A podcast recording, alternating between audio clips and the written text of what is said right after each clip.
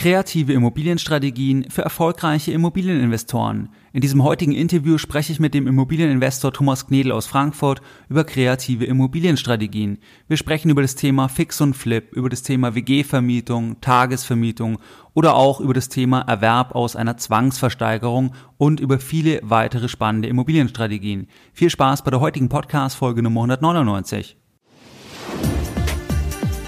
Herzlich willkommen bei Geldbildung der wöchentliche Finanzpodcast zu Themen rund um Börse und Kapitalmarkt. Erst die Bildung über Geld ermöglicht die Bildung von Geld. Es begrüßt dich der Moderator Stefan Obersteller. Herzlich willkommen bei Geldbildung. Schön, dass du dabei bist. Jeden Sonntag erhalten mehrere tausend clevere Geldbilder meinen wöchentlichen Geldbildung Newsletter, bereits seit mehreren Jahren und pünktlich versendet wie ein Schweizer Uhrwerk jeden Sonntag. In diesem Geldbildung Newsletter gehe ich teilweise auf aktuelle Dinge ein, sofern die für dich und dein Depot relevant sind, oder ich nenne dir weitere Tipps, weitere Informationen, die dich und deine Geldbildung wirklich weiterbringen. In der Vergangenheit sprachen wir hier beispielsweise über das Thema der Bargeldbeschränkung, über das Thema Investments von Warren Buffett, was hat er jüngst gekauft, wo kannst du das nachsehen.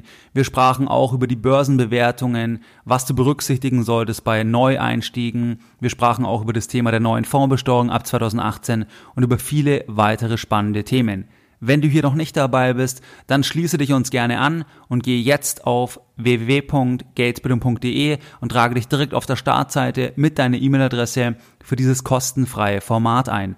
Ganz wichtig, nach der Eintragung musst du deine E-Mail-Adresse noch einmal bestätigen und dann bist du offiziell im Geldbildung Newsletter dabei und erhältst jeden Sonntag noch mehr kostenfreie Geldbildung direkt in dein E-Mail-Postfach. Wir starten jetzt direkt mit dem Interview über das Thema der kreativen Immobilienstrategien für erfolgreiche Immobilieninvestoren mit Thomas Knedel. Viel Spaß bei dem heutigen Gespräch. Ja, herzlich willkommen bei Geldbildung, Thomas. Schön, dass du die Zeit genommen hast, nochmal für ein Interview hier auf meinem Podcast. Vielleicht kannst du dich ganz kurz nochmal den Hörern vorstellen, die, die dich noch nicht kennen. Ja, hallo Stefan, sei gegrüßt. Vielen, vielen Dank für die Einladung erstmal, dass ich hier nochmal dabei sein darf. Ja, Thomas Knegel, mein Name. Ich bin Immobilieninvestor seit jetzt fast 20 Jahren. Die 20 Jahre habe ich jetzt demnächst erreicht. Äh, nächstes Jahr ist es soweit. Ähm, ich investiere in Immobilien, in Wohnimmobilien ähm, sehr intensiv und habe gleichzeitig eine Online-Community aufgebaut, die letzten Jahre immopreneur.de. Ähm, zwei Bücher geschrieben, ähm, das aktuellste, das System Immobilien mit 20 Co-Autoren. Ja, und äh, macht nichts anderes als Immobilien. Genau, Thomas, danke dir nochmal für die Vorstellung. Wir hatten uns ja ausgedacht heute für dieses Interview, dass wir mal über die verschiedenen Investmentstrategien im Bereich Immobilien sprechen. Vielleicht kannst du jetzt zum Einstieg mal in die Thematik eine Übersicht geben. Was für Möglichkeiten gibt es und was sind vielleicht so die Hauptunterscheidungen in Bezug auf die verschiedenen Investmentstrategien? Ja, nee, sehr gerne. Also ähm, ich, ich denke da immer so ein bisschen zurück an mich, ähm, wie ich vor 20 Jahren überlegt habe, wie ähm, gehst du rein in das Thema Immobilien? Und für mich war das sowas von klar, wie das sein soll. Nämlich, ich kannte ja nichts anderes, ähm, einfach eine, eine, ein Mehrfamilienhaus zu kaufen und das zu vermieten. Das war für mich die Strategie. Und was anderes gab es, äh, also hat mein Horizont einfach nicht hergegeben. Und ähm, gerade die letzten Jahre nochmal habe ich mich so intensiv mit den mega unterschiedlichsten Strategien befasst. Ähm, egal ob im In- oder Ausland, egal ob äh, ja opportunistisch, langweilig, ähm, Wohnen, Gewerbe, äh, was auch immer, ähm, das wird immer vergessen, dass Immobilien sowas von vielfältig sind. Und ähm, ähm, deswegen ist es extrem wichtig, mal sich Gedanken darüber zu machen, was es eben so für unterschiedliche Strategien gibt und das dann idealerweise noch mit geeigneten Immobilientypen und Standorten zu kombinieren. Ich sage mal ein Beispiel. Ich wohne ja im Raum Frankfurt und habe bis vor einigen Jahren immer Buy and Hold Objekte gemacht im Frankfurter Raum. Das heißt, ich habe mir Mehrfamilienhäuser gesucht, die nicht so schön aussahen, habe die wieder in Ordnung gebracht und dann vermietet. Heute geht das nicht mehr in Frankfurt. Warum? Das weiß jeder, ähm, weil einfach die Preise so hoch geworden sind so dass der Kaufpreis in Relation zur möglichen Miete einfach nicht mehr so richtig Spaß macht. Da bleibt nichts übrig im, im freien Cashflow. Und ähm, wenn man das aber reflektiert und dann überlegt, an welchen Standorten ist das denn heute noch möglich, Und dann kommt man so auf Regionen in Norddeutschland, ähm, ich sag mal Ruhrgebiet, im Osten gibt es Regionen, das müssen keine schlechten Standorte sein, aber das sind eben nicht so dynamische Standorte. Und da passt diese Relation noch. Und da war für uns dann, ähm, wie wir jetzt wieder unsere Investmentaktivitäten forciert haben, ich hatte so ein bisschen Pause gemacht, ähm, haben wir dann gesagt, okay, es ist völlig klar, wenn wir Buy und Hold machen wollen, dann geht das nicht in Frankfurt. Fertig, dann müssen wir woanders hin. Und das ähm, haben wir jetzt ganz erfolgreich mit ähm, drei oder vier Investments, je nachdem, wie wir sie gerade zählen, ähm, gestartet. Und das ist das Thema, ähm, äh, ja, das sollte man mehr reflektieren, wie bunt doch die Immobilienwirtschaft ist und sich dann seine Strategien eben auch aus, dem, aus der großen Bandbreite eben rauspicken und dann die passenden Standorte dazu natürlich dann auch finden und dann loslegen. Genau, das, was du beschrieben hast, ist ja dann eine geografische Diversifizierung beispielsweise in Deutschland weg von Ballungszentren, wo die Kaufpreisfaktoren so hoch sind. Kannst du vielleicht nur kurz was sagen, wie das in Frankfurt aussieht, im Durchschnitt beispielsweise aktuell bei Eigentumswohnungen oder Mehrfamilienhäusern? Was ist da für ein Faktor, den man bezahlen muss? Ja, ich gucke gar nicht so auf Faktoren, aber ich hatte gerade gestern hatte ich mir was angeguckt in sehr guter Lage, ähm, allerdings dann für eine andere Strategie eben. Und ähm, da rief der Makler einen Faktor auf, ähm, jetzt halte ich fest, von 30,3. Ja. Ähm, das sind also 3, noch was Prozent Rendite, äh, genau. Brutto, Bruttorendite muss man wissen. Ähm, da, da bleibt wirklich nicht viel übrig, wenn man das jetzt so als Buy and Hold betreibt. Das sieht und, in München nicht anders aus. ja, da dürfte es noch heftiger sein, würde ich sagen. Ähm, hier, das war jetzt im, im Frankfurter ähm, ja, äh, im Bockenheimer Raum, also wirklich ähm, sehr, sehr, sehr gute Lage. Und ähm, da gibt es eben ähm, auch selten Mehrfamilienhäuser, die eben angeboten werden, äh, Eigentumswohnungen öfter, aber die sind dann noch teurer. Ähm, ja. Man muss sich das auch so über Quadratmeterpreise mal vielleicht ähm, anschauen. Da sind die günstigsten, gehen bei dreieinhalbtausend Euro im Quadratmeter los. Ähm, regulär sind in etwa 5000 Euro im Quadratmeter und aber was für 12.000 Quadratmeter zu kaufen ist, kriegt man auch hin. Ja, das ist Wahnsinn, ja. Aber wenn du jetzt sagst, okay, man schaut einmal zum Beispiel in anderen Regionen, wo vielleicht man noch günstiger investieren kann. Aber mhm. dann ist ja die andere Thematik, dass man eigentlich das Objekt unter anderen Strategien betrachtet und dadurch eine andere Ertragssituation realisieren kann und andere Preise letztlich das Ganze auch dann gerechtfertigen oder rechtfertigen letztlich. Ja, also ich habe mir eine ganz, ganz einfache Strategie dazu durchgelegt. Also ich versuche immer nicht so kompliziert zu sagen, weil das Leben ist schon so kompliziert äh, mit allen Dingen, die man eben so betreibt. Und ähm, der Tag ist ja auch limitiert und deswegen versuche ich es immer einfach zu halten. Ich sage, wenn ich jetzt an einen fremden Standort gehe, ähm, dann konzentriere ich mich natürlich auf einen Standort. Äh, vielleicht zwei oder drei Schwerpunkte, so wie ich es gerade vorhin gesagt hatte. Ähm, nehmen wir jetzt mal bei mir, weil es eben gerade aktuell ist, das Ruhrgebiet. Ähm, dann schaue ich dort auf Immobilien, die eben günstig sind, also auch im Verhältnis in diesem Markt das heißt, ich kämpfe für das Investment. Ich sage nicht jetzt, weil das jetzt passt von den Eckdaten, dann nehme ich das, sondern ich möchte unterhalb des Marktes einkaufen. Und das geht, weil ähm, nicht jeder bestrebt ist, ähm, jeder Verkäufer den maximalen Ertrag rauszuholen, sondern vielleicht ähm, einfach ein Problem gelöst haben möchte oder ähm, ich sag mal familiär ähm, Themen schwierig sind, was auch immer. Und ähm, dann eben das Ziel nicht ist, ähm, äh, den höchsten Ertrag zu bekommen, sondern eine sichere Transaktion, eine seriöse. Transaktion und so weiter und so fort. Ähm, da gucke ich einmal drauf und dann gucke ich natürlich drauf, dass ich im nächsten Schritt den Wert der Immobilie steigere, dann sogar noch, indem ich nämlich einfach wieder vermiete. Meistens ist dann irgendwo was leerstehend, was renoviere. Ähm, ja, ein Baumfäller, äh, meine Frau hat gerade ein Angebot für einen Baumfällen bekommen. Ähm, ähm, die Fassade streichen, größer vorstellen und so weiter. Also so ein bisschen ähm, einfach werkeln an den Häusern, dass sie wieder flott sind.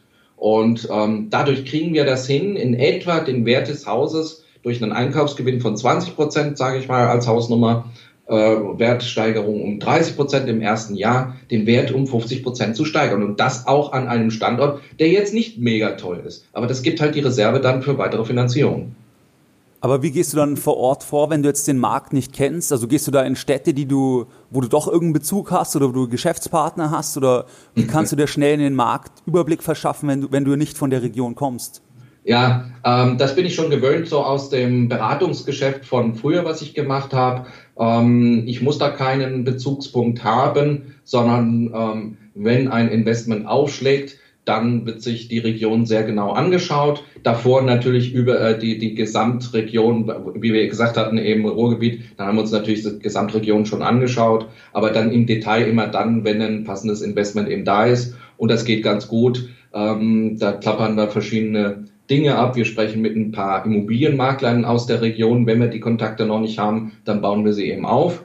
Ähm, wir schauen uns natürlich den klassischen Grundstücksmarktbericht an. Den gibt's bei der Gemeinde.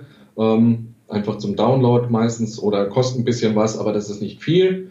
Und ähm, dann einfach die Immobilienportale, das wird immer unterschätzt. Aber gerade im Immobilien-Scout sind so viele Daten drin, ähm, da einfach mal über Vergleichspreise zu gehen, das ist gar nicht so kompliziert. Und dann hat man schon mal die Preissituation und dergleichen und da kriegt man auch ein Gefühl dafür, wie lange dauert es, bis eine Wohnung vermietet ist. Die meisten gucken ja immer nur nach dem Preis, aber was bringt mir einen Preis, wenn ich den nie erziele? Genau. Das heißt, das heißt ähm, einfach wie lebendig ist der Markt, das muss man wissen. Und deswegen sage ich immer, unterhalte ich mit fünf Maklern, nimm die zwei Ausreißer raus und dann hast du einen Querschnitt, weißt du, was Sache ist. Das funktioniert sehr gut. Und wie werden dir dann typischerweise Objekte, oder können wir ja sagen, die letzten zum Beispiel, die du gekauft hast, wie bist du da dran gekommen? War, also war das per Zufall über einen privaten Kontakt oder wie ist das zustande gekommen?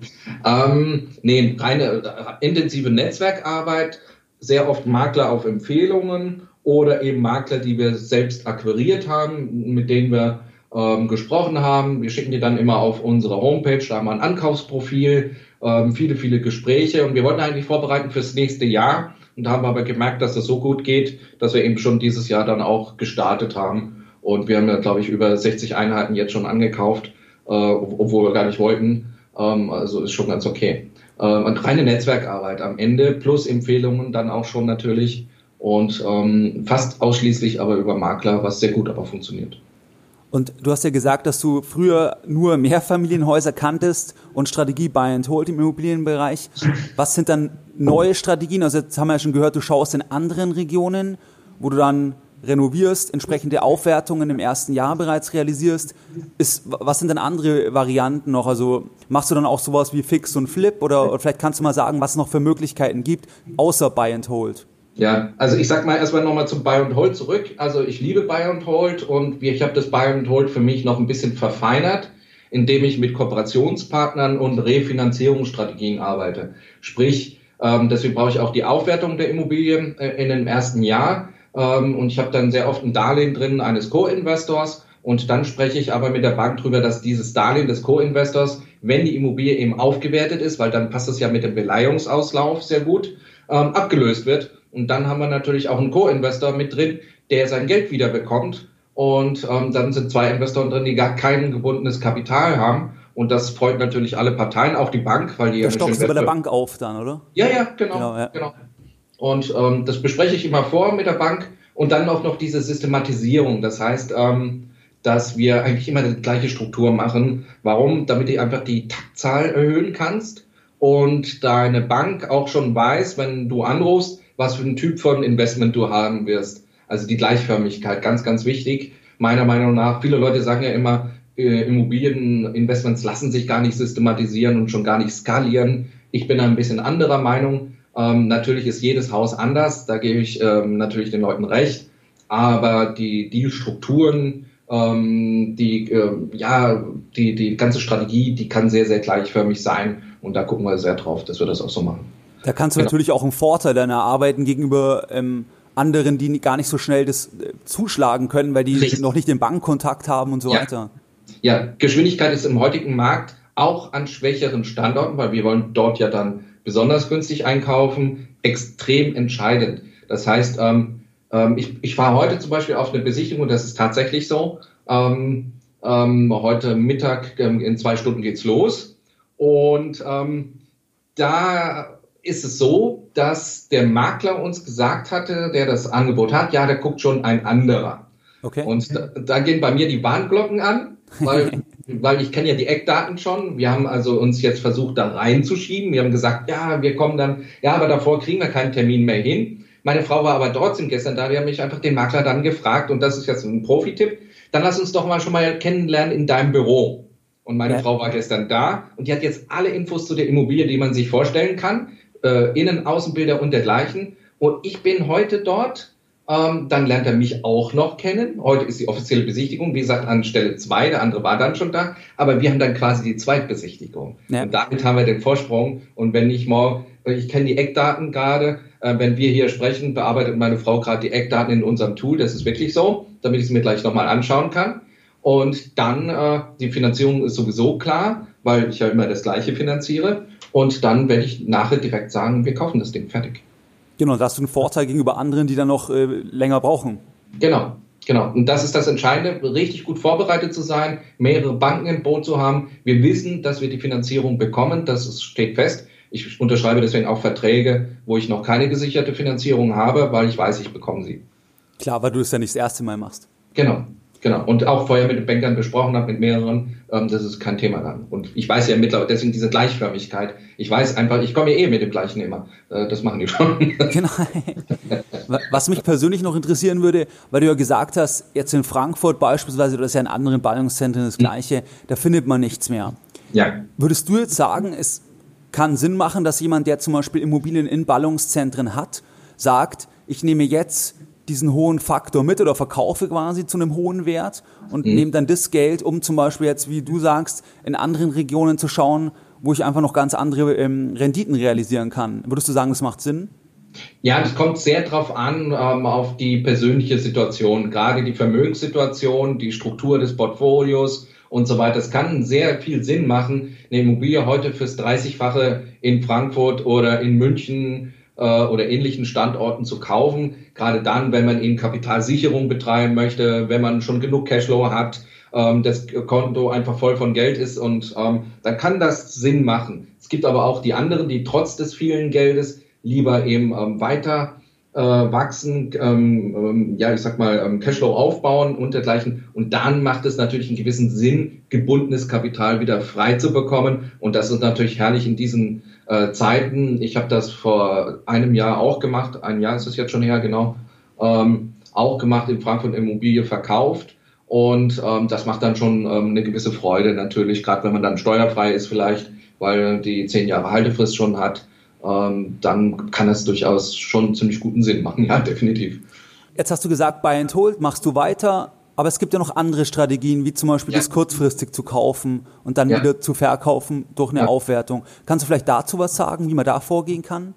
Ja, natürlich. Also ich mache das gelegentlich, weil das eben nur so Opportunitäten sind. Und das mache ich aber nicht überregional, weil da muss man ja relativ in kurzer Zeit intensiv dran arbeiten. Und ähm, das mache ich nur in meiner Region. Das heißt, da hauen mich irgendwelche Makler, äh, bekannte andere Investoren an und sagen, ja, ich habe da was, vielleicht ist das was für dich. Das hier sind es mal drei Wohnungen, da ist es ein Mehrfamilienhaus, was auch immer. Ähm, das ist so aus einer schwierigen Situation. Ähm, das kann man dann wieder in Ordnung bringen, sage ich mal, die Probleme lösen und dann einzeln weiterverkaufen an Kapitalanleger oder an äh, Eigennutzer, je nachdem, was das für Objekte sind. Ähm, das ist das, was ich selbst so mache. Und da gibt es natürlich ähm, Investoren, die sehr systematisch vorgehen da auch. Ähm, ähm, ich nenne mal hier meinen Buchkollegen, den Nico Badowicz zum Beispiel, der ähm, liebt es, Projekte, Mehrfamilienhäuser zu kaufen und die aufzuteilen. Und ähm, das ist eine sehr, sehr schöne Strategie. Das ist eine absolute Profi-Strategie, muss man dazu wissen, weil die Fußangeln, die es da gibt, die sind wirklich viele.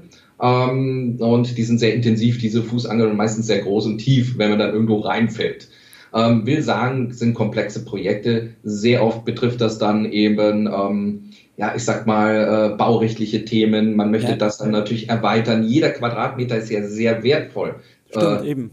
Und da muss man natürlich dann so intensiv an den Projekten arbeiten, dass man da wirklich das Effektivste eben herausholt. Ähm, das heißt, da muss man schon an vielen, vielen Schräubchen drehen und das ziemlich intensiv teilweise. Dann hat man immer das Thema mit den Mietern natürlich. Ähm, man muss wissen, in so einer angespannten Marktsituation sind natürlich leere Wohnungen wesentlich wertvoller. Auf der anderen Seite will man natürlich vernünftig mit den Mietern umgehen. Ähm, und da die Balance zu finden, ist auch nicht einfach, aber gelingt guten ähm, Investoren auf jeden Fall. Ähm, und dann ähm, das Thema Aufteilung an sich, dann kann es noch Restriktionen von der Stadt geben und dergleichen. Aber man kann da sehr große Werte heben. Warum ist das so? Weil wenn ich ein Mehrfamilienhaus habe, das wird jetzt angeboten fürs 25-fache, ähm, ist es nicht so hoch vermietet vielleicht und ähm, kommt aus Privatbestand. Ähm, die Leute sehen das immer nur so als Mehrfamilienhaus. Und wenn man jetzt aber das mal überlegt, wenn das so, ich sag mal, böse filetiert ist, ähm, man denkt über das Penthouse mal nach, wenn das mal frei werden würde, ähm, da werden dann plötzlich 10.000 Euro ein Quadratmeter in einer guten Lage gezahlt oder mal acht. Ähm, oder man kann das Souterrain noch ausbauen. Vielleicht ist sogar eine Baureserve noch auf dem Grundstück, dass man noch was bauen kann. Ich sage immer so ganz groben Wohnflächen, Quadratmeter kann man für 2000 Euro neu bauen. Aber wenn der dort 6, 8 oder 9.000 Euro wert ist, dann sollte man das halt auch tun und sich mit diesen Baurechtsthemen eben befassen. Ähm, was ich damit sagen will, sehr intensive Projekte, komplett gewerblich natürlich, mit entsprechenden Risiken auch verbunden, völlig klar, aber auch entsprechenden Margen auf jeden Fall. Also werden durchaus auch mal 1000 Euro und mehr pro Quadratmeter durchaus verdient in zwei Jahren. Das ist keine Seltenheit. Aber wie würdest du sagen, wie kannst du jetzt entscheiden, ob du Fix und Flip betreibst, also kaufst und verkaufst, oder ob du es langfristig hältst. Also natürlich, wenn du schnell den Wert heben kannst, ist es ja, ja. nett, wenn man es realisiert. Aber ja. es könnte ja auch sein, dass es langfristig zu halten noch besser ist. Ja gut, wenn ich halt jetzt, ähm, ich habe ja gesagt, für mich persönlich habe ich zwei Strategien. Einmal die Opportunitäten in der Nähe.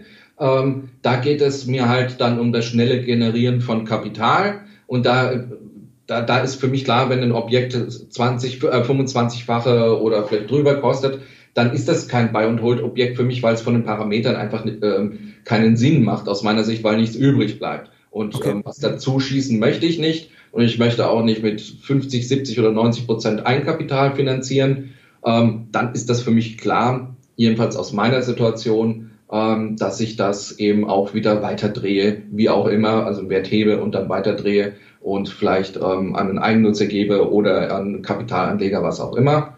Und ähm, ein klassisches Buy-and-Hold-Objekt hat dann eben von Anfang an an einem anderen Standort ähm, dann eben ähm, einfach den anderen Faktor, das heißt den Cash. Das heißt, ich entscheide pro Projekt, ähm, geht es in den linken Topf, der eben ähm, das gewerblich ist, oder in, den, in die Buy-and-Hold in den anderen Topf.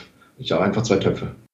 Okay, jetzt hatten wir zwei Sachen quasi, so Buy and Hold und nur kurzfristige, sag ich mal. Was gibt's noch für Möglichkeiten? Wir hatten ja im Vorgespräch das Thema WG-Vermietung. Vielleicht können wir das noch besprechen? Ja, nee, sehr gerne. Also WG-Vermietung habe ich früher auch immer nicht so äh, dran gedacht. Das finde ich ist immer eine sehr ähm, spannende Sache, gerade für junge Investoren, wenn sie ihren Cashflow steigern wollen.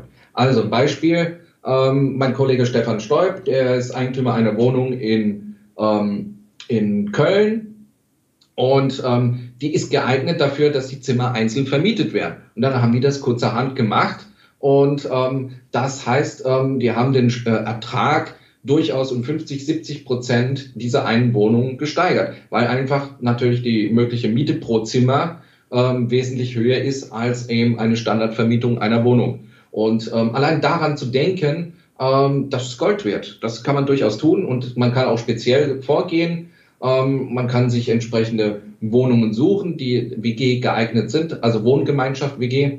Und ähm, für Studenten, man kann aber auch an Rentner vermieten, mehr Generationen wohnen, was auch immer, ähm, gibt es auch die tollsten Modelle. Und dann eben, äh, ja, einfach Einzelverträge zu machen für die Zimmer. Das, das ist kein Hexenwerk. Und ähm, deswegen finde ich, das ist hervorragend für Einsteiger geeignet. Ähm, nur ein Thema sollte man immer dran bedenken, wenn man dann mit dieser WG vermieteten Wohnung zur Bank geht und sagt, hier, ähm, ich habe ja den tollen Cashflow und dann sagt die Bank sehr oft natürlich in der Bewertung, ja, mein Freund, das ist aber nicht nachhaltig. Wir setzen die ortsübliche Vergleichsmiete an okay. oder zumindest die Marktmiete. Da muss man dran denken. Aber ähm, ansonsten kann man doch durchaus mehrere hundert Euro freien Cashflow pro Wohnung generieren. Das ist keine Seltenheit. Eben, und das kann man ja verwenden für andere Projekte oder für die schnellere Tilgung. Definitiv, Geld hat noch nie geschadet. Eben. Das ist ja fast das Abschlusswort jetzt.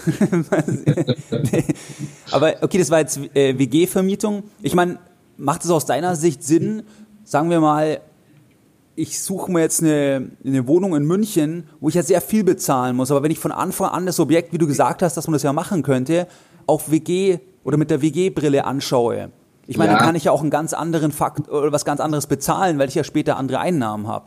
Das ist richtig. Zwei Dinge sind dabei eben wichtig, dass das auch so bleibt. Das heißt, du darfst auch ähm, langfristig eben äh, als WG vermieten, beziehungsweise der Markt ist da. Ich würde behaupten, in München würde das funktionieren. Aber stell dir vor, du kaufst jetzt zehn solche Wohnungen stückchenweise und die laufen auch alle ganz gut vom Cashflow her. Aber dann sagt irgendwann die Bank, vielleicht schon bei der fünften Wohnung, die sind über, also die sind einfach vom Beleihungsauslauf so hoch, weil die bewerten das halt wie eine normale Vermietung. Und ähm, das heißt, du kriegst irgendwann keine Finanzierungen mehr. Aber um am Anfang was aufzubauen, kann man das machen. Ich würde mir eher Standorte suchen, wo jetzt die Kosten pro Quadratmeter nicht ganz so hoch sind wie in München. Außer es gibt mal eine Opportunität, selbstverständlich. Ähm, ähm, ich habe gerade gehört von jemandem, der hat mitten in Düsseldorf, ach, es war auch der Kollege Stefan, ähm, der hat mitten in Düsseldorf eine Wohnung gekauft und ähm, das, das sucht man normal nicht, ähm, gerade nicht für die langfristige Vermietung, aber es war eine Gelegenheit und dann ähm, passt das auch ähm, und auch dann wird die Bankbewertung natürlich dann positiv aussehen, weil eben einfach der Einkauf so günstig war, dass es dann auch passt. Also da muss man drauf gucken, immer die Brille der Bank mit aufzusetzen, sonst blockiert man sich irgendwann und dann sagt der Banker, ich habe das selbst gehabt, ähm, machen Sie mal langsam. Und okay. ähm, das ist nicht so lustig. Ähm, äh, genau. Ähm, aber sonst ähm, definitiv ja. Ich würde, wie gesagt, gar nicht so gezielt in München suchen, vielleicht weiter draußen oder an anderen Standorten, weil in München, ich glaube, für 2500 Euro ein Quadratmeter findet man da auch nichts mehr. Ähm, und äh, dann sind die Zahlen einfach so hoch, dass es, äh, das ist ja auch eine Art Buy- and Hold-Strategie. Ähm, dann auch nicht zwingend so viel bei rüberkommt. Natürlich kann man jetzt noch sagen, man macht äh, möbliertes Wohnen, äh, Airbnb und dergleichen. Das sind ja auch wieder andere Strategien. Ähm, genau. das ist ein bisschen zu tageweise vermietet. Dazu muss man wissen, dass das wieder gewerblich ist. Da hat man wieder ganz anderes Business da hinten dran. Da muss man viel mehr managen, machen und tun. Ähm, auch da äh, guckt eine Bank äh, mit Argus Augen definitiv drauf. Das heißt, um da zu wachsen, müsste man eher dann schon in Richtung äh, Unternehmensgründung gehen, sage ich mal. Ähm, das ist dann nur noch zur Hälfte Immobiliengeschäft, das muss man dann auch wissen. Aber wie siehst du das Thema Airbnb, wenn man beispielsweise ein kleines Ladenlokal kauft, ein Gewerbe, also das Gewerbefläche ist und das dann umbaut und dann gewerblich vermietet, tagesbezogen in Form von oder über Airbnb? Ja, das sind zwei äh, Profi-Strategien übereinander gekreuzt, finde ich sehr lustig. Okay. Ähm, du hast nämlich zwei Themen. Das erste ist, ähm, Du wandelst ähm, ja Gewerbe in Wohnen um und da brauchst du äh, eine, ja, eine Nutzungsänderung, das ist baurechtlich. Das heißt, du musst einen Antrag stellen auf Nutzungsänderung ähm, und gewisse Auflagen erfüllen. Das ist eine. Äh, also mit einem Architekten zusammen, weil äh, nur der ist äh, Bauvorlagen berechtigt, wie es sich so schön heißt. Ähm, das heißt, diese Hürde muss genommen werden, ähm, ist aber durchaus lösbar ähm, in der richtigen Gegend. Und das zweite ist dann natürlich, dass du dann ein gewerbliches Modell drüber stülpst, nämlich eben tageweise vermieten, wenn die Gegend dafür geeignet ist. Und ähm, in der Stadt, an der Region, in Berlin zum Beispiel, ist das ja der Fall, keine Restriktionen da sind, ähm, ist das durchaus denkbar. Aber ist nicht zwingend jetzt für einen Anfänger. Ich hatte ja gerade gesagt, du, du kreuzt hier zwei Profi-Strategien ja, okay. miteinander. Aber ähm, so hebt man Werte, definitiv ja. Weil so einen Laden kann man vielleicht mal günstig ähm, erstehen, weil den halt keiner haben will, weil keiner die Fantasie hat. Das muss ja nicht immer ein Laden bleiben. Eben, genau. Ja, klar. Was würde es jetzt noch für weitere Möglichkeiten geben? Also Buy and Hold, Fix und Flip, WG-Vermietung. Kurz haben wir jetzt über Tagesvermietung gesprochen. Gibt es noch weitere Möglichkeiten? Ja, es gibt unendlich viele Strategien. Ähm, ich sage, ich gehe geh nochmal auf eine andere ähm, Einkaufsquelle. Beispiel. Ah, nee, machen wir noch ganz kurz. Wir nehmen ja die Aufteilerprojekte. Man kann auch einfaches Fix und Flip machen. Das heißt, man kauft sich eine Eigentumswohnung. Das ist durchaus auch für Einsteiger geeignet jetzt wieder ähm, wenn man ein bisschen ähm, aktiver rangehen möchte. Also man kauft sich eine Eigentumswohnung, die ist vielleicht nicht so gut vermietet oder da ist gerade der Mieter ausgezogen und die sieht einfach nicht gut aus. Und das heißt, die wieder zu renovieren, das komplett gewerblich zu machen, voranzubringen und herzurichten für einen Eigennutzer und die dann zu verkaufen eben an einen Eigennutzer, wenn sie wieder schön ist und daraus eine Marge zu ziehen. Ja. Das ist simpel und einfach. Ähm, das heißt, An- und Verkauf von Wohnungen und dabei den Wert noch heben ähm, kenne ich auch ähm, Leute aus meiner Mastermind, die da schon ein ganzes äh, Unternehmenskonzept mit aufgebaut haben und im ersten Jahr 30 Wohnungen gedreht haben. Funktioniert ja. auch sehr gut. Okay, super. Und äh, gibt es noch weitere Möglichkeiten, die dir einfallen, wo du sagst, dass es für die Hörer interessant sein könnte, dass die davon mal gehört haben? Ja, ich habe noch was mitgebracht und zwar ähm, der ähm, ja, Zwangsversteigerung. Nehmen wir mal das Zwangsversteigerungsthema. Ähm, viele Leute denken und sagen ja heute, ich vor einem halben Jahr auch noch, gibt's nichts mehr. Die Gerichtssäle sind überfüllt, äh, Ähm, die, äh, die, Leute bieten regelmäßig über den ähm, äh, Verkehrswert, wie man so schön sagt. Das ist der amtlich festgestellte Wert, äh, basierend auf einem Gutachten. Äh, und ähm, das ist alles viel zu teuer und ähm, ich biete doch nicht mit der großen Masse mit. Ähm, da habe ich kennengelernt vor einem halben Jahr den Rudi Brauner. Rudi Brauner hat sich mit seinem Team, über zehn Leute, darauf spezialisiert, auf Zwangsversteigerungen zu gehen. Und zwar direkt in den Gerichtssaal und er steigert dort Immobilien. Und der sagt, das funktioniert. Ähm, es funktioniert nicht bei jeder Zwangsversteigerung, aber so ungefähr jede zehnte oder fünfzehnte Zwangsversteigerung funktioniert hervorragend, weil es immer Gelegenheiten gibt oder es mal nicht funktioniert oder es gibt ein Störmanöver, was auch immer. Wenn man sich darauf professionalisiert und ähm, auch das richtig systematisch betreibt, wie er es macht, ist das, macht das richtig Freude. Und ähm, bei denen läuft das so gut, dass die dann auch, ähm, der ist übrigens auch ähm, auf unserem Kongress mit dabei ähm, als Sprecher, ähm, die, die, bieten das schon als Dienstleistung an. Das heißt, du kannst, ja, das ist der Knaller. Äh, das heißt, du kannst als Investor zu ihm gehen und sagen, ich suche das und das und das und die machen das dann gegen eine äh, Gebühr dann natürlich, ähm, gehen sie für dich in Gerichtssaal. Und ähm, das machen sie zum einen für Investoren äh, und ähm, in einem größeren Bereich machen sie das für Eigennutzer, weil das natürlich für Eigennutzer äh, völlig ähm, unbekanntes Land ist, logischerweise. Also Zwangsversteigerungen sind nicht tot, haben wir festgestellt. Und sehr spannende Quelle eben einzukaufen. Man muss da über die Masse gehen, sich nicht entmutigen lassen. Wenn man in fünf Zwangsversteigerungen war und jeweils überboten war, heißt das noch lange nichts. Äh, man muss da langen Atem mitbringen. Und das hat er wirklich perfektioniert, der Kollege. Und wo können Hörer erfahren in ihrer Region, wo Zwangsvollstreckungen ähm, stattfinden?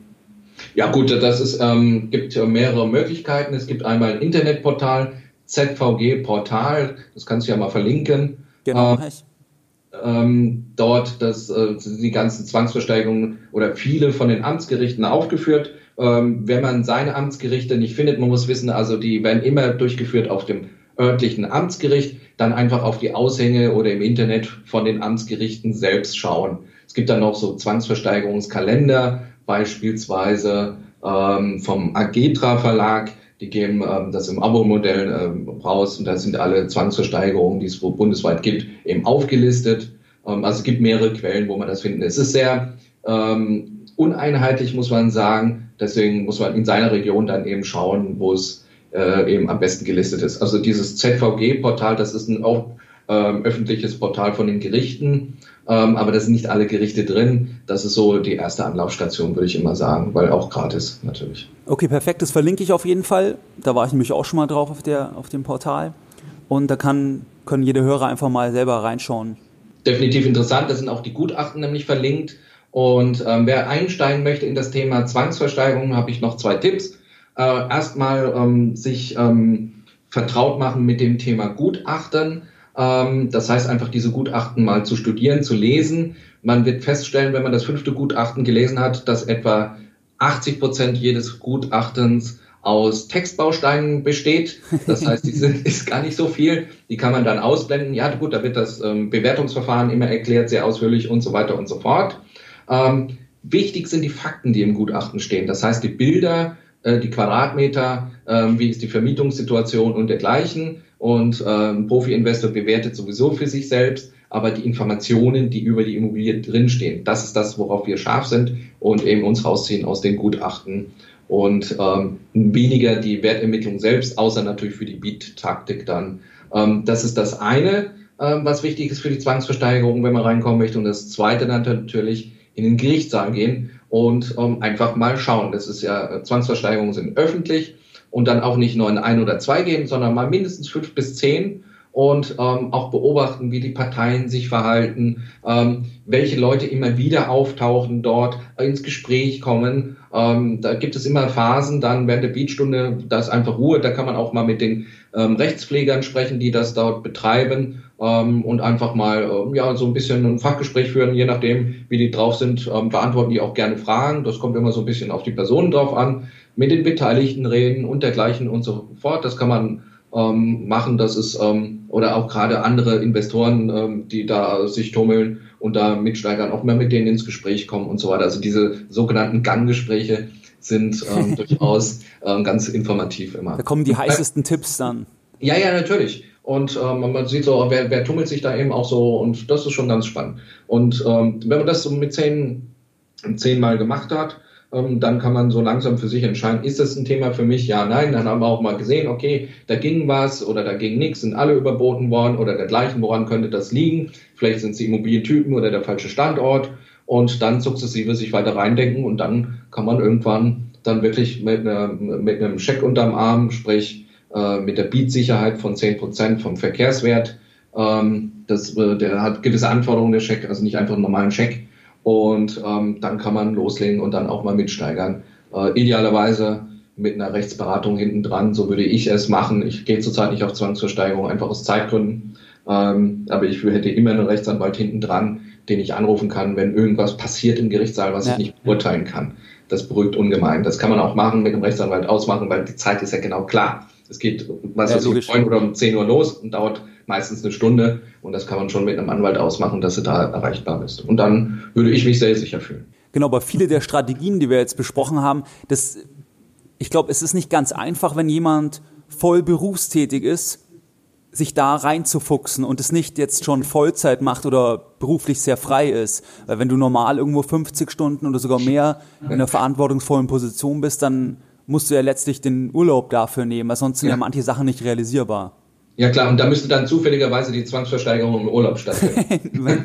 Oder Urlaub danach richten. ja, genau. Und da wird der Termin verschoben. Genau.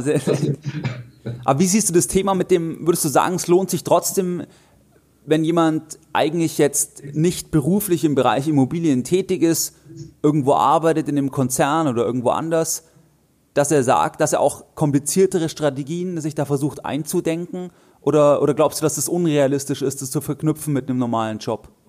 Nein, also da geht alles. Ich habe es ja selbst auch getan. Ähm, man sollte sich aber fokussieren und jetzt nicht diese ganze Bandbreite, das ist ja auch nur mal ein Streifzug. Ähm, da gibt es noch viel, viel mehr. Natürlich sich fokussieren auf eine gewisse Strategie. Erstmal natürlich ein bisschen sondieren und schauen und gucken, was könnte was für mich sein. Und ähm, da kann man schon tiefer einsteigen, auch während man im Beruf ist. Das ist überhaupt kein Thema.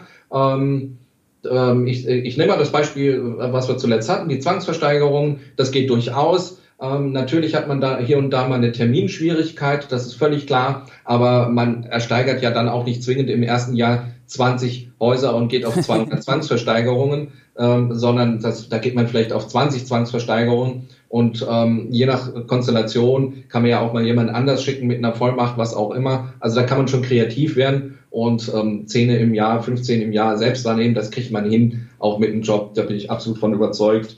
Ähm, gerade wenn man einen guten, vernünftigen Arbeitgeber hat und sagt, ähm, ich bin halt da mal zwei Stunden später da, weil hier gehe ich auch mal äh, muss ja auch mal das Geld, was ich bei dir hier verdiene, gut anlegen. Ähm, um dann kündigen und, zu können später. Nein, muss er jetzt nicht gleich direkt sagen. Und, äh, äh, nein, also da kann man schon vieles unter einen Hut kriegen, aber es ist natürlich ansprechend, keine Frage. Man kann aber auch, ähm, wenn das eben zu intensiv ist bei seinem Job ist, dann kauft man auf dem klassischen Markt mit Maklern, weil Makler ja. sind sehr viel am Wochenende unterwegs und abends, die sind ja eingestellt auf ähm, ähm, die Berufstätigen und dann ähm, funktioniert das auch hervorragend. Ich mache das jetzt nicht gerade, weil ich jetzt in der Bürozeit immer unterwegs bin. Bei mir würde es sehr gut funktionieren mit den Zwangsversteigerungen zeitlich. Aber ähm, bei mir ist es halt, ich habe mich eben auf die Makler spezialisiert und ähm, merke, dass ich sehr gut mit Maklern klarkomme. Die schnacken halt immer gerne und das mache ich auch und dann passt das. Perfekt, Thomas. Ich fand es jetzt extrem interessant und Vielleicht jetzt für die Hörer, die sagen, sie wollen da an einem oder zwei Tagen noch genauer einsteigen. Du hast, oder du hast ja im November einen ähm, Kongress in Darmstadt, wo ich selbst auch mit einem Kunden vor Ort sein werde und sehr gespannt bin schon. Vielleicht kannst du da noch ein paar Worte dazu sagen. Wann ist es genau? Was ist an dem Kongress? Was erwartet ähm, die Teilnehmer? Vielleicht kannst du dazu was sagen noch. Ja, nee, sehr, sehr gerne. Also auch ähm, prima, dass du dabei bist. Ähm, das wird eine richtig, richtig gute Veranstaltung. Das ist das zweite Mal, dass der Immopreneur-Kongress stattfindet. Ähm, der findet in Darmstadt im Rhein-Main-Gebiet statt. Ähm, wir erwarten 600 Teilnehmer, 20 Sprecher, mehr als 20 Sprecher werden da sein. Wir haben, zwei Bühnen. Wir haben mehrere Formate, also muss ich das so vorstellen, ähm, beispielsweise die Projektreviews, das heißt, ähm, da können die Teilnehmer ihr Projekt mitbringen und sich individuell beraten lassen. Dann haben wir natürlich ähm, ja, einen VIP-Abend ähm, für die VIP-Gäste. Wir haben ähm, dann zwei Tage lang klassischen äh, Kongressformat, ähm, das heißt Vorträge von spannenden äh, Investoren, Motivationsthemen sind mit dabei. Ich sag mal so zwei, drei Themen, die dabei sind. Der Andreas Sell ist ähm, nochmal mit dabei, bekannt als der reichste Hausmeister Deutschlands. Genau. Habe ich auch schon interviewt, ja, genau. genau, ja, ja, ja, stimmt. Du hast ihn auch schon mal dabei. Schönes Interview auf jeden Fall. Und ähm, er befasst sich mit dem Thema Immobilienerwerb aus Insolvenzen und Bankverwertungen. Das ist so seine Nische, in der er unterwegs ist. Und ähm, das ist einer der wenigen Sprecher, die auch im letzten Jahr auf dem Kongress waren. Wir wollen ja immer auch ähm, natürlich eine schöne Mischung haben. Und nach seinem Vortrag sind die Leute ihm hinterhergelaufen. So elektrisierend war das. Ja, weil er sehr konkret ist äh, ein echtes Investment mitgebracht, auf dem Flipchart nur aufgeschrieben, also auch sehr einfach, aber richtig prägnant und konkret, konkret gemacht. Ähm, das ist richtig, richtig gut. Und vor allem, er macht auch nicht diese Rieseninvestments, sondern Investments, die jeder so machen kann. Eben. Er ist greifbarer ähm, dann einfach. Absolut greifbar, ja, absolut, absolut. Weil die große Wohnanlage mit 500 Einheiten, ähm, da sind dann vielleicht äh, auch 20 Leute im Saal, die sowas machen. Aber ähm, Mehrfamilienhaus mit sechs Parteien, äh, 280.000 ähm, Kaufvolumen, da, das elektrisiert die Leute, da sind sie dabei. Dann haben wir dabei ähm, ähm, Zwangsversteigerungsthemen hatten wir ja erwähnt, der Rudolf Brauner ist eben dabei. Ähm, spannend Steuerthemen, einige, der Johann Köber dabei, Buch geschrieben, ähm, Steuern, Steuern. Genau, den äh, kenne ich auch, das Buch, ja. Ja, ist ähm, richtig gut und ähm, er befasst sich mit dem Lebenszyklusmodell der Immobilie. Ähm, bin ich auch sehr gespannt. Ähm, und er ist ja so ein Stratege und dieses ähm, strategische und Steuern eben in Einklang zu bringen, richtig, richtig gut. Vermietungsthemen haben wir, ähm, und geht ja quer durch den Garten bis hin zur Motivation. Tobias Beck ist mit dabei sogar. Und USA-Immobilien als letztes Thema und noch viele andere natürlich. Ja. USA-Immobilien ähm, elektrisiert mich persönlich sehr. Ähm, ich hatte ja beschlossen, Anfang des Jahres ja da mal loszulegen. Jetzt kamen die anderen Investments. Ähm, sehr spannend, da ist der Jack Bosch und der Marcel Rutz sind dabei. Die investieren Jack Bosch lebt in den USA, investiert dort in Mehrfamilienhäuser mit Partnern zusammen auch. Und der Marcel Rutz ist Schweizer und macht das eben äh, äh, aus der Entfernung und das funktioniert auch wunderbar und ähm, auch sehr spannend, einfach mal was anderes zu sehen. Ja, das ist so ganz, ganz grob der Kongress. Wir sind gerade heftig in der Vorbereitung. Es gibt noch einen, ähm, einen Abend davor, ein Cashflow-Abend. Cashflow Hörhahn, glaube ich, oder? Ja, der Gerald und ich spielen gegeneinander oder miteinander. ähm, Lass ihn äh, auf jeden Fall gewinnen, bitte. nee, nee, nee. nee. Ähm, wir haben beide festgestellt, wir sind nicht die Koryphäen im Cashflow-Spiel und deswegen kam die Idee, dann machen wir das doch als Show. Und danach natürlich dann auch für alle zum Spielen haben wir vorbereitet. Ähm, kann man sich dann extra anmelden und machen. Da, das wird richtig lustig mit dem Gerald.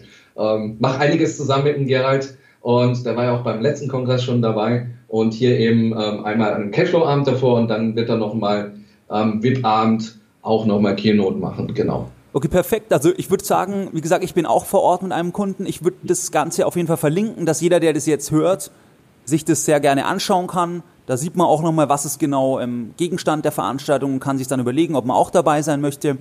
Und das verlinken wir in den Show Notes entsprechend. Und ja, vielleicht sieht man dann den ein oder anderen Hörer auch ähm, von Geldbildung vor Ort entsprechend.